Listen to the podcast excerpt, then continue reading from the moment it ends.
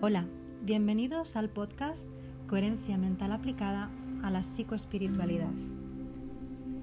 Estamos con el hermano Fernando y él nos va a explicar qué es coherencia mental aplicada a la psicoespiritualidad.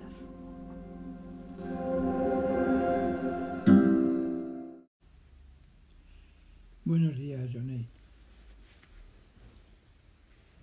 Coherencia mental aplicada lo consideramos como un método, un sistema, una propuesta de desaprender, una propuesta de desengañarnos de los paradigmas que conservamos en nuestros días o hasta nuestros días.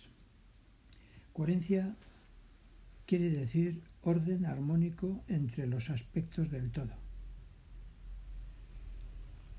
El concepto armonía aquí cobra un papel importante y lo definimos, armonía la definimos como relación amorosa entre los aspectos del todo.